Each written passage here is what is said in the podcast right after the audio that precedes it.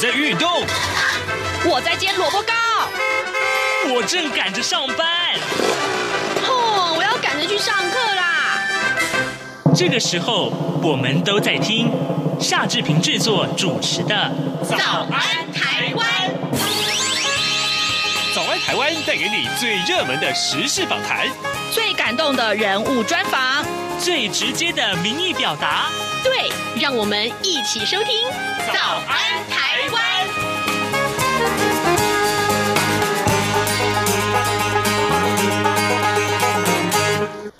安，台湾！我是夏志平。今天是二零二二年的三月二十三号，星期三。哎，今天呢、志平要跟您来聊这个话题。我们待会儿在七点零五分的脸书现场直播的时段里面，我们为您邀请到资深的影评人弥勒熊熊哥来到节目当中，跟大家一块聊目前最夯的这一出戏啊，就是《华灯初上》。我不知道各位听众、各位观众看过这出戏了没有？哎，为了今天的讨论，我们。这个花时间哈，赶完了第三季的这八集，总共二十四集的《华灯初上》，到底带给你什么样的醒思？还有更重要的是，这代表台湾的影视环境有怎样的进步，或或者说是有什么可以讨论的地方呢？熊哥已经来到节目的现场了，所以待会儿我们会跟他一块来脸书直播聊这个话题。在跟熊哥开始访谈之前，志平有一点点时间跟大家说一说各平面媒体上面的头版头条讯息。来，我们首先看到是《自由时报》啊，《自由时报》的标。题史上第一次，蔡总统与安倍视讯会谈，台日同声绝不接受武力改变现状。呃，《自由时报》的内文是这样子：日本友台国会议员团体啊，日华议员恳谈会，简称日华恳啊。那么昨天呢，召开了年度大会，今年特别安排担任日华。肯的顾问啊，也就是前日本首相安倍晋三跟蔡英文总统进行呃这个首次的视讯会谈。安倍呢在视讯中表达了希望尽早访问台湾的意愿。那么蔡总统也表示欢迎安倍与日华肯议员早日访台。这是我们看到《自由时报》上面的头版头条讯息。哎，对，接下来是《联合报》。《联合报》三零三大停电有后续的这个追踪。呃，就是《联合报》的内文告诉我们啊，三零三全台大停电事件呢，呃，桥头地检署前天搜索了新达电厂的呃简姓的科长，还有田姓的工程师，以及李姓的值班主任三个人的住处还有办公处所，那么并且通知了三个人说明啊，呃，讯后呢，依照犯。依依照这个呃，依照犯准放火罪，好，放火罪，那么妨害公用事业的这个这个罪名呢，呃，分别以十五万元交保，呃，减掉，并且表示将会持续追查去年五一三、五一七停电原因，并且追究责任。这是联合报上面的头版头条讯息。另外呢，呃，中国时报则是提到一个商业的交易啊，交易价格高达五百四十亿新台币，这几个礼拜就就会有结果，统一。并购家乐福，要打造全通路版图，这是中国时报上面的头版头条讯息。好，我们看看这个内文啊，就台湾的零售业版图将会洗牌了。根据了解呢，统一集团收购家乐福台湾事业股权案已经接近了尾声，几个礼拜以 内就会有结果。如果再加上这个家乐福啊，台湾的这个商誉等价值，收购的金额可能超过十九亿美元，这大概就是新台币五百四十亿多啊。那么市场分析家指出呢，统一集团已经拥有家乐福台湾的四成的股份。那么基于全通路的考量哦，统一势在必得。就是我们看到，呃，平常在台湾的这个你去购物的地方啊，这些通路其实有一个很大的这个呃变。电话，好，现在时间是早晨的七点零四分二十四秒了。我们先进一段广告，广告过后马上开始今天的脸书直播喽。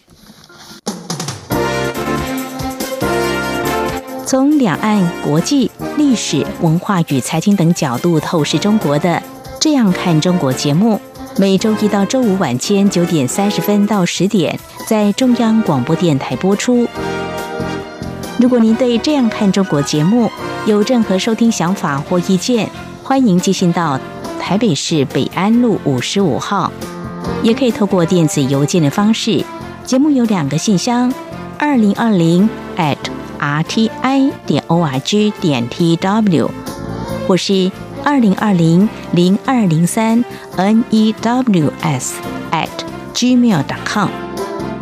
再次谢谢听众朋友们的收听与支持，请持续锁定每周一到周五晚间九点三十分到十点播出的《这样看中国》节目。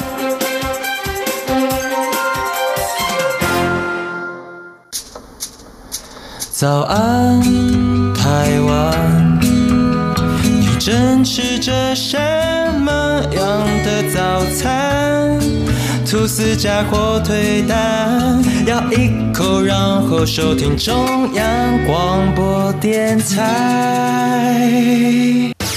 早安现场。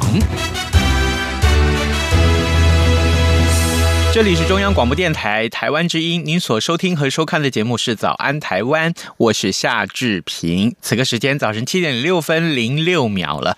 来，我们今天开脸书现场直播，因为今天是礼拜三啊，每个礼拜三早上我们都要在这个时段脸书现场直播，跟您聊重要的新闻时事。呃，这个礼拜哪些重要新闻时事正好轮到今天的这个受访者是资深的影评人弥勒熊来到节目中。熊哥，你早。哎，志平兄早，然后全国听友大家早。嘿，好。哎，这个，所以我们为了要看讨论今天的这个题目，其实我们花了很多时间看今天的这个 待会要讨论的华灯初上。我先跟大家介绍呃一下，今天我们在目前线上啊，来自日本的 Saya，哎，这个早安了啊，啊，这个每我们固定咖哦。另外还有就是马来西亚的全华，也谢谢你准时收听收看啊。哎，讲到日本，嗯，日本的听众在线上，所以等一下搞不好他可以发问一下，因为今天我们要讨论的话题跟日日本有一点点关系，但是他是不是有来过台湾，或者是有看过那个条通那时候的状况？哦，或是他知道一点点嘛？你可以请他立现在立刻问。好好好，或者知道一点点。我们这个呃呃，弥勒熊大哥，请你说，如果你有来过台湾，你跟我们说一下好不好？呃，或者你知不知道条通文化？你有没有看过呃华灯初上，对吧？都先跟我们说一下好了。好，来，谢谢。来，这华灯初上，各位。你你看过了没有？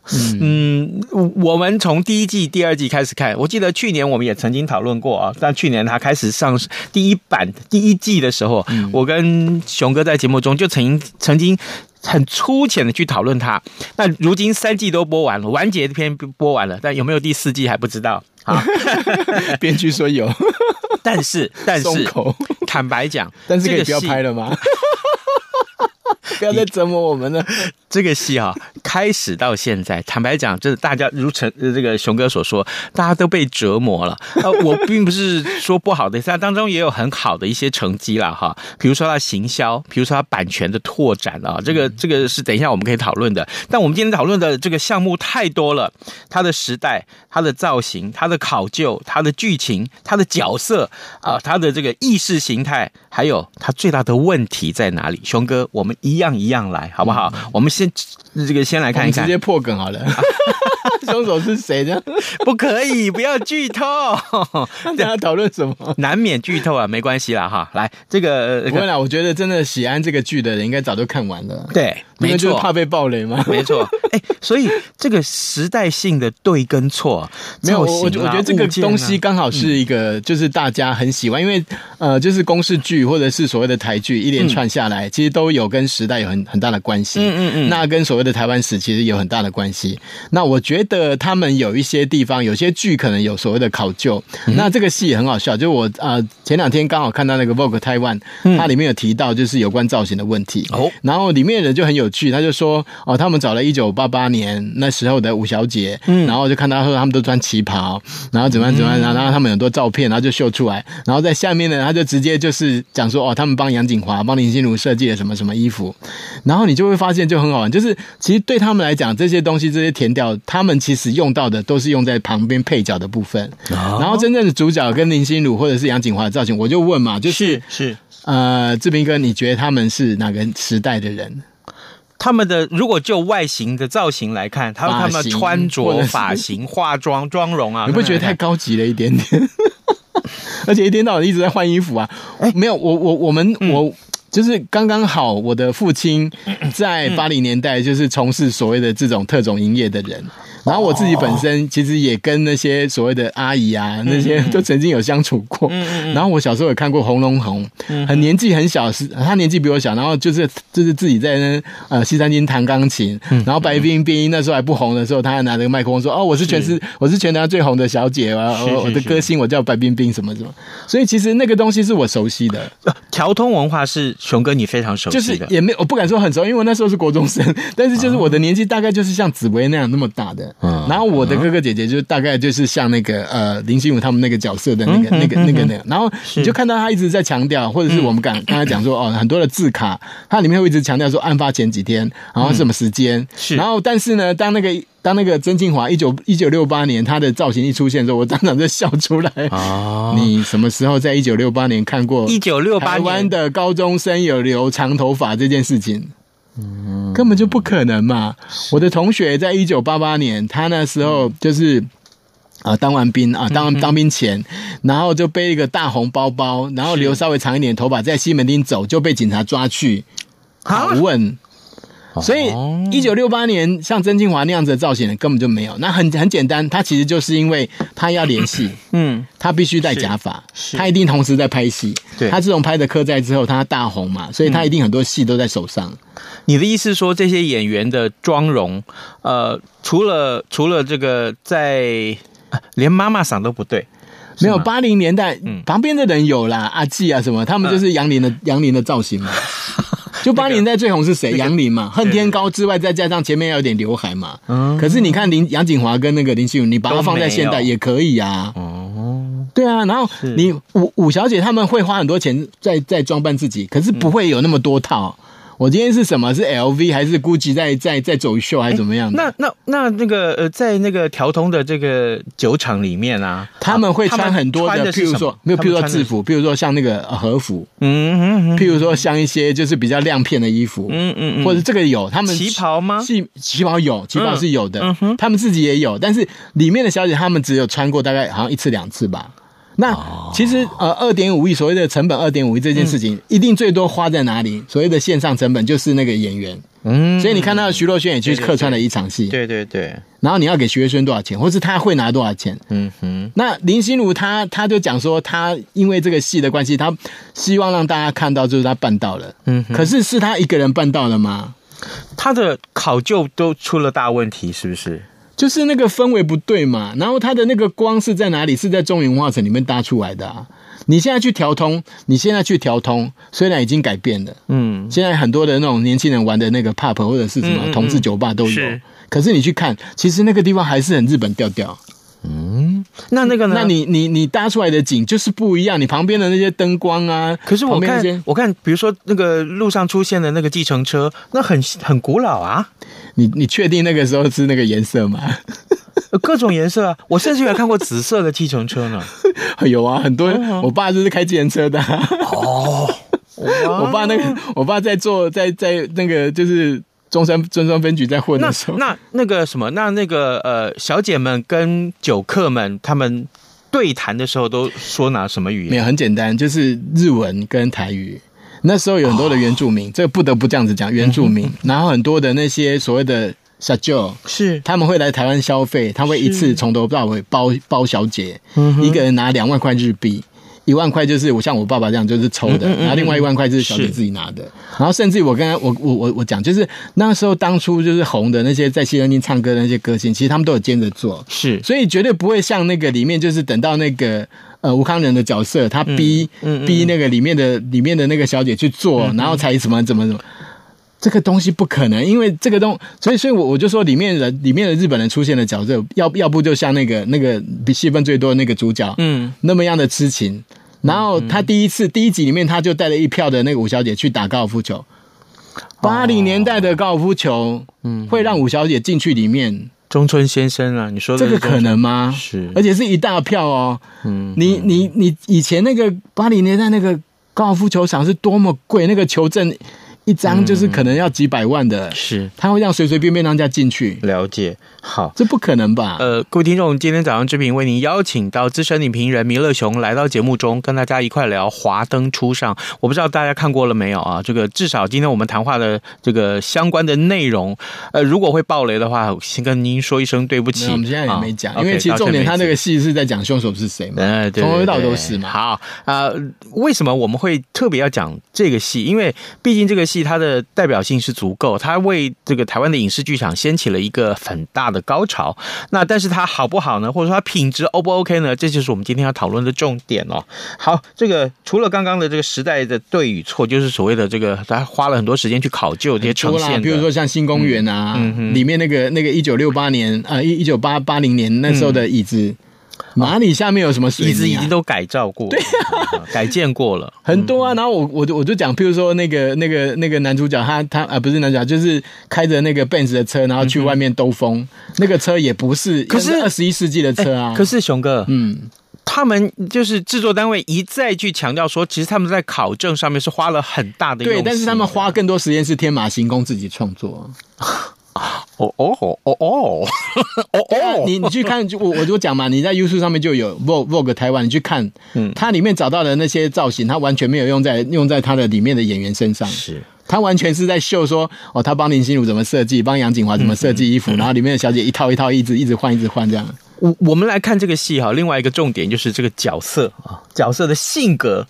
这件事情，熊哥其实是有一点点意见。我觉得就是林心如，当然从头到尾都是我，我就讲这四个字啊，义薄云天。嗯嗯嗯，所有关键的状况，或者是里面的主角遇到最大的困难，嗯、甚至于说倒数第二集的时候，它里面才突然跑出一一一一段那个女子女子女子监狱风云。嗯哼，那个时候出面的都是谁？都是林心如。嗯，然后苏庆仪呃怀孕了，然后二十几年的紫薇都是她在养的。然后那个阿季阿季欠二十九万也是他还的，嗯哼。但是啊，独独他在面对譬如说毒品的时候的态度是什么？嗯哼。然后它里面的小姐吸了毒，哦、而且我跟你讲，海洛因到现在还是很贵啊。嗯，海洛因有人这样一大包在买的啊，在买卖的吗？是 你那，你那一包多少钱啊？你骗笑哎、欸！哦，那其他的角色呢？苏妈妈，而且而且我跟你讲，当时、嗯、当时的那个所有的这些这些酒吧什么，他们一定都有维士，嗯，都是黑道。那你在里面有看到黑道吗？在这里面没看到维士哎。怎么可能啊？那个穿衣服的那个，就是穿那个像那个趴车小弟，嗯，那个每个都是身怀绝技啊！哦，你怎么可能只有在那边哦被人家打着玩这样子？怎么可能啊？林心如义薄云天，那苏妈妈呢？苏妈妈就是很贱啊！啊，你你不觉得吗？就是 她就很坏啊，她就是从头到，然后你就看不到说从一个被强暴的女孩子，然后而且我今天如果被被我的被被我的继父强暴，然后我硬要把小孩子生下来，这个也很奇怪吧？哦，然后又又被人家养了二十几年，然后突然又把他要回来，哦，这个当中，然后里面还去设计设计要去害自己最、嗯、最最最接最接近最最最喜欢他最帮助他最多的那个、嗯、那个角色，然后他又爱上了那个林心如最喜欢的那个江汉，嗯，然后江江汉跟他在哪边认识？图书馆，嗯，你有看过哪个五小姐在混混图书馆？没有，人家从前还不是五小姐的时候就去。好，那我问你，那他为什么会变成五小姐？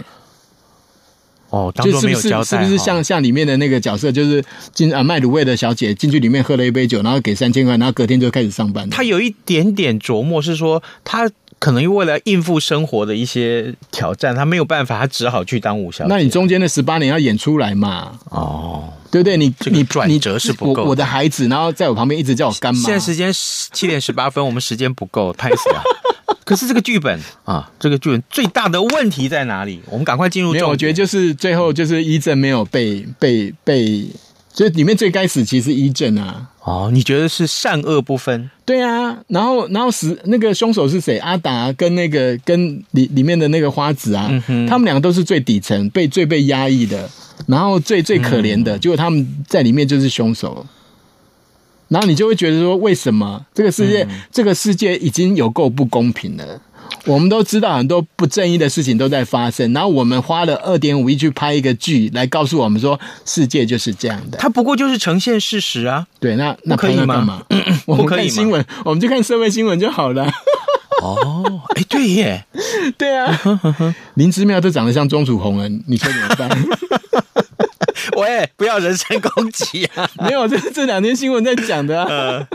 这里是中央广播电台台湾之音，您所收听和收看的节目是《早安台湾》，我是夏志平。今天我们《早安台湾》脸书现场直播，邀请到资深的影评人弥勒熊来到节目中，跟大家聊《华灯初上》。我必须要称赞的，就是说他的形象很厉害。嗯、其实在，在在他第一集就是演演没多久，就很多人都很多热烈讨论嘛。嗯、然后我就发现啊，在网飞上面的一个账户，嗯、就有人就下去写说：“哦，我就是当时的讲华语的这个妈妈桑，然后我就是当时的吴小姐，然后就讲讲讲写了一大堆，然后我就点进去那个那个那个账号是什么？嗯、结果他从来没有发过文啊，他只有在之前有经营一个网一一一一个一个脸书粉丝团，然后就有点问题啊，然后后来就没有再发文。那个账号从来没有发过文，突然就冒出来说我是吴小姐，我是八零年代的吴小姐，然后就写的温情并茂这样子。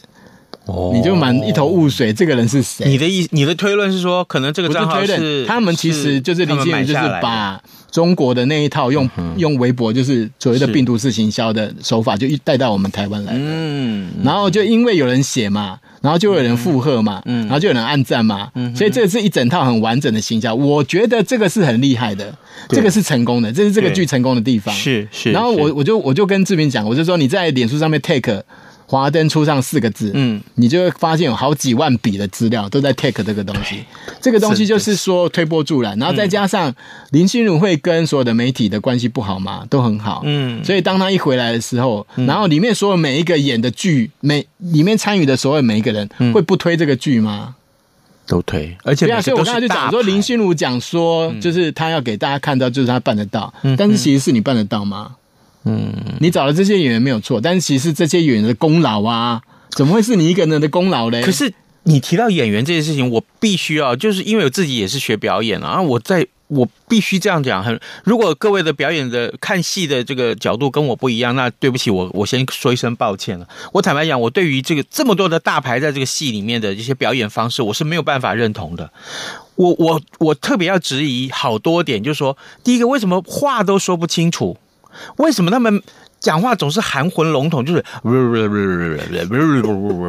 呃，找一台呃，没有有，为什么不把话说清楚？连话都说不清楚，你怎么样能够清楚的表达你的台词里面要传达的情绪呢？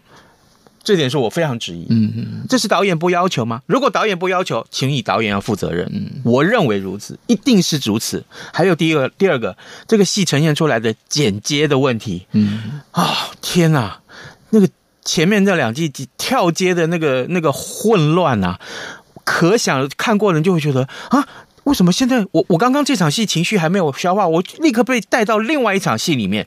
没有他，他他目的只有一个嘛，就是混淆你，就是让你猜不出来说凶手是谁嘛。那所以到了倒数第二集才会跑出，就是突然有个女子监狱风云。你如果这个东西摆在前面的话，让大家铺那个梗，到后面就会很合理。他就是要悬疑啊，而不是对对对对对。但是悬疑不是乱七八糟乱演啊，就是悬疑悬疑的话，它有一定的技术。就像说你呈现这个氛围，不是到后来你你填掉之后，然后就去、嗯、就去就是自己天马行空去创作这样子。嗯我那你今天看好莱坞的电影，为什么你你会觉得啊，就是很有哦？我昨我昨天才我我才讲，我说我昨天才看了《胭脂扣》，嗯嗯嗯，我也没去过香港啊，嗯，但是我看了《胭脂扣》，我就会觉得说，哎、欸，应该那时候就是那个样子啊，是。但是我们活在这个时候，你看《华灯初上》八零年代台湾条通真的长那样吗？你就头上一巴一大一百个问号吧，对不对？嗯，是不是这样子？那其实刚刚的那个没有比较，没有伤害嘛。我今天就是就是《胭脂扣》，因为张国荣去世的的关系，然后就是要上映，要重新上映在台湾。那其实我也忘记了，我那时候当初是什么时候看的。是，可是你你再去看，你就觉得好有味道。我我对于演员的表演方式，我还有一点话要讲，就是这么多的演员，其实他没有办法。很清楚的传达那个台词的情绪之外，哈，大部分哦，对吧？我我觉得，我们总要挑一个，我觉得演的最好的，嗯，或者说是他的表演方式，呃，也许是让人家觉得呃最亮眼的。